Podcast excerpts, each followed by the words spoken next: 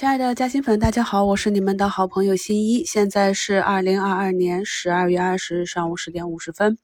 那我们的市场呢，跟昨天收盘预判的一样，目前呢，上证这边缺口已经压缩到啊三零八四点九九哈。那这个缺口如果守住啊，这两天不破，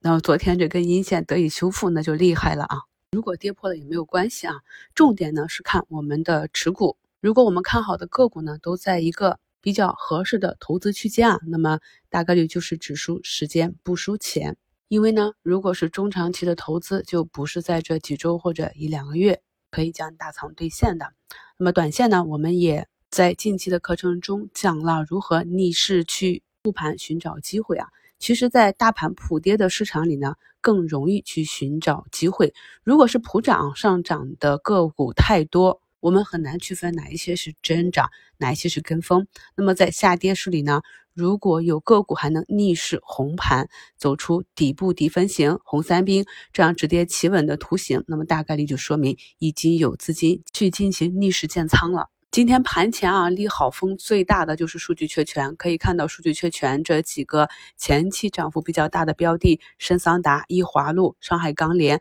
都是一个高开啊，直接就被资金砸下来。这种短期的波动比较大啊，那么机会呢要等到板块止跌，重新有资金介入，才能够再次去考虑啊。那么给大家贴几个我今天操作的截图。首先图一呢，还是一个呃我们周末节目里面讲的啊旅游的思路，疫情放开之后啊，以及叠加春节前后的这样一个行情的布局。图二呢是我们周五挖掘出来的逆势上涨的离子注入机。建仓期呢，我通常会做做差价。那么这部分课程呢，在二零二一年六月份滚动建仓的视频课程里面，我是分两期跟大家讲解的，主要是就是为了提高一个持仓保护。所以图二大家可以看到，就是一个低吸高抛，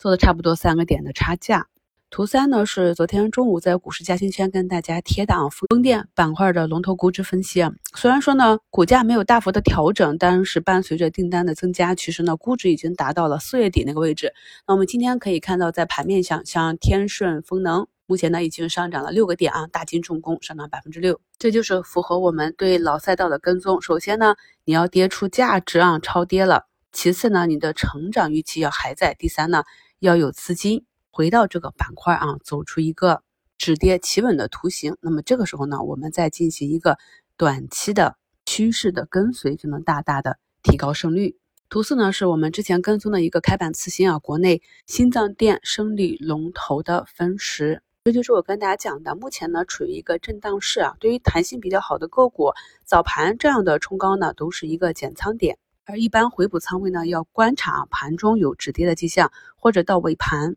你要思考一下，它的逻辑还在不在？短期的趋势还在不在？有没有被资金抛弃？然后再决定你是否要低吸回高抛的仓位，低吸多少啊？那低吸的如果比高抛的多，就是滚动加仓；如果低吸的仓位比高抛的仓位少，就是滚动减仓。这个呢，就要根据个股的强弱来定了啊。昨天呢，受大股东减持影响的兆衍新药一个下跌啊，那么目前是一个红盘。在过去的课程中，我也讲过很多次，我们跟踪的个股主要呢要以其成长性以及其在历史中啊估值分位去看待股价值不值得我们去关注去持有。如果一只啊成长业绩比较好的个股，它的估值呢已经到了历史分位的百分之十、百分之十五了啊，那么这种位置呢持有底仓是无需恐慌的。如果再发生意外下杀，那么大概率呢都是给长线啊一个添砖加瓦。低吸的机会。那么，如果是做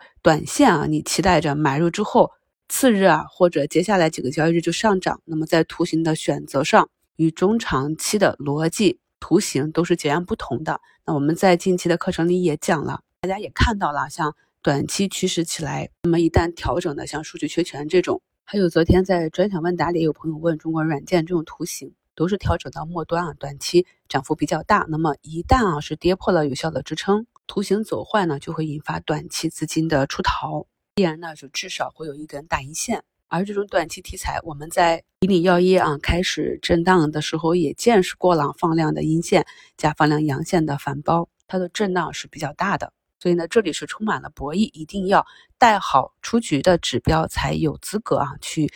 在下跌调整的末端去尝试低吸。所以呢，我们平常讲的比较多的呢是价值投资啊，股权投资，帮助朋友们去分析整个市场和个股啊板块它的估值情况和成长情况。这种呢相对波动比较小，虽然会慢一点啊，但是比较适合大部分投资者。科创板这里啊，也是跟我们昨天收评讲的走势一致啊。那么昨天呢最低是九百五十四点，今天呢目前是最低九百五十点零八啊，是较昨天啊。走出一个短期的新低，目前呢看起来是一个缩量的小十字，那么这里呢仍然属于一个左侧一些定投指数的位置啊，那要等到确切的右侧指标出来呢，还需要一根放量阳线才能够确定啊这一个三底底部形成。祝大家下午交易顺利，我们收评再聊。